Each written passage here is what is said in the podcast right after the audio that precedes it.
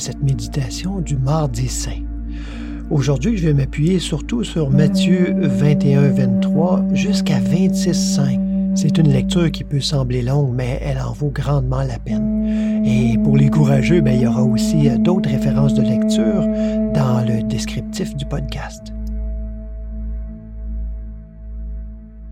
Nous pouvons voir à travers les Écritures euh, que ce soit l'épisode de la Genèse, l'épisode de Moïse, euh, divers épisodes des prophètes, du roi David, du roi Salomon, ou dans le Nouveau Testament, euh, cet euh, épisode de la Nativité, du Sermon sur la montagne, la Semaine sainte, comme on, on le médite ensemble, la Passion plus particulièrement, la résurrection, ascension, plus les actes des apôtres, ces segments contiennent la totalité de l'enseignement de Yeshua, mais vu sous différents angles. Des angles qui vont parfois parler plus à un tempérament qu'à un autre, plus à une étape de vie qu'à une autre. Toutes ces perles d'enseignement sont des doigts qui pointent non pas à la lune comme on a l'habitude de l'entendre, mais qui pointent au soleil. Et ça, c'est effrayant de regarder le soleil. On est mieux regarder le doigt. On se dit, ben c'est plus certain. Hein. Ça pointe dans la direction, puis on se contente de ça, au lieu de regarder par où ça pointe. Et ce soleil nous aveugle au monde, c'est-à-dire nous éveille à la réalité spirituelle. Non pas qu'on laisse le monde. Hein. Yeshua nous l'enseigne, et l'enseigne à ses disciples en nous demandant de rester dans le monde, mais sans être du monde. Et on le voit justement dans les lectures d'aujourd'hui. On donne dans la Bible comme titre au début de ces lectures euh, l'autorité de Jésus en question. En fait, on pourrait de façon plus juste dire que c'est la conscience Christ à travers Yeshua qui vient démontrer clairement son autorité. Le mardi saint est une grosse journée d'enseignement pour le maître et où les Juifs de différentes factions vont vraiment essayer de le provoquer, d'essayer de le coincer. Et il leur répond principalement par son moyen préféré, c'est-à-dire les paraboles. Il rappelle à tous ceux qui veulent bien l'entendre qu'ils ont été appelés déjà, mais qu'au lieu de répondre avec hâte et enthousiasme à cet appel de Dieu, ils ont plutôt massacré les prophètes. Ils n'ont pas su entendre, non pas la parole de ces hommes, mais l'Esprit parler à travers ces paroles. Et quand on veut entendre l'Esprit parler à travers les paroles, que ce soit des prophètes, euh, de Yeshua lui-même ou, de quiconque, on doit se tourner vers l'intérieur. Parce que l'Esprit, c'est à l'intérieur qu'il tonne, c'est à l'intérieur qu'il nous enseigne. Ces paroles ne sont que des allumes-feu. Je nous propose donc une méditation sur euh, le thème de la parabole des noces, que vous allez pouvoir retrouver euh, dans son intégralité dans Matthieu au chapitre 22. Alors prenez une bonne position, allongez la colonne vertébrale, toujours dans sa courbure naturelle, sans tension, sans rigidité.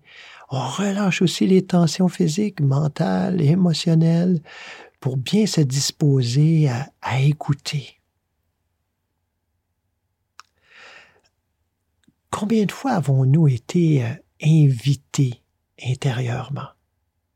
Peut-être d'une façon qui nous a paru extérieure, une invitation officielle.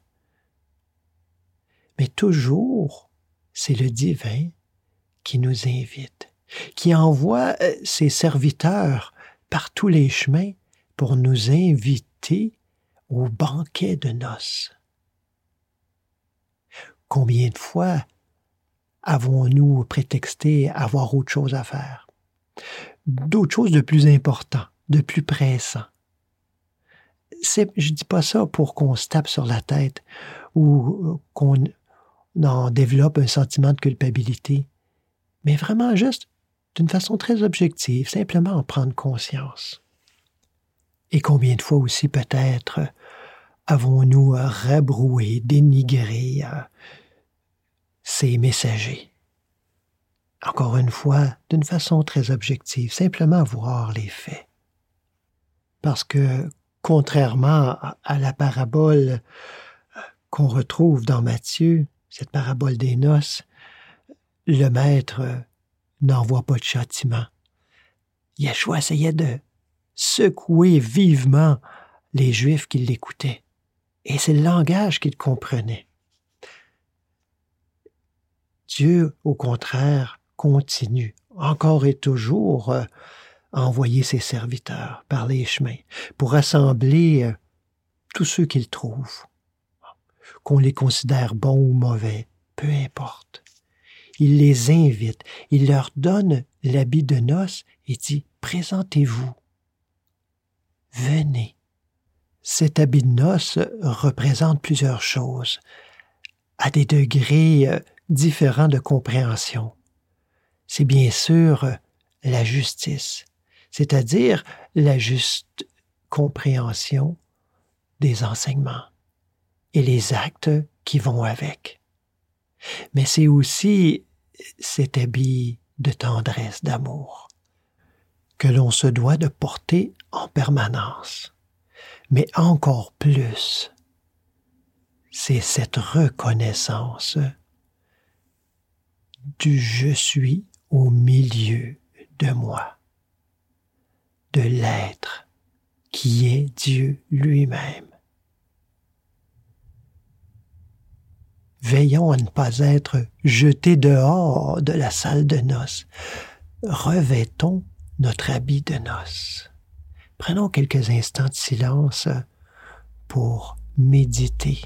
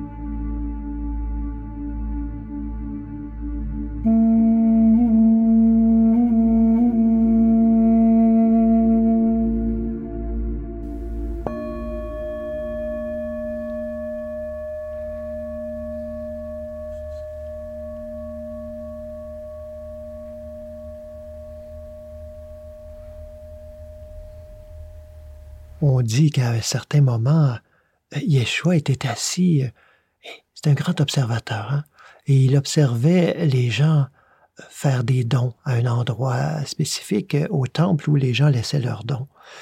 Et il voyait les riches qui mettaient beaucoup. Puis à un certain moment, il voit une pauvre veuve qui arrive, puis qui met deux petites piécettes qui valaient pas grand-chose en fait.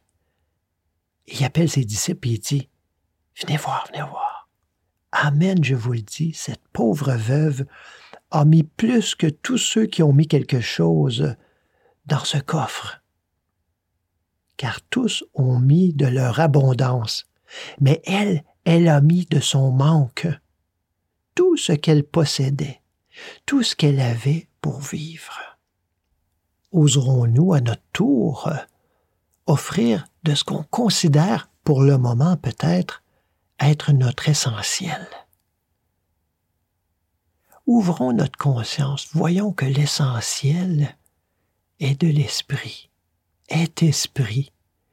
Ce qui n'est pas expliqué dans cet épisode, c'est que la veuve, elle, savait, reconnaissait son essentiel, donc elle pouvait offrir ce qui semblait, en apparence pour les autres, de son essentiel, mais elle savait que rien ne lui manquerait.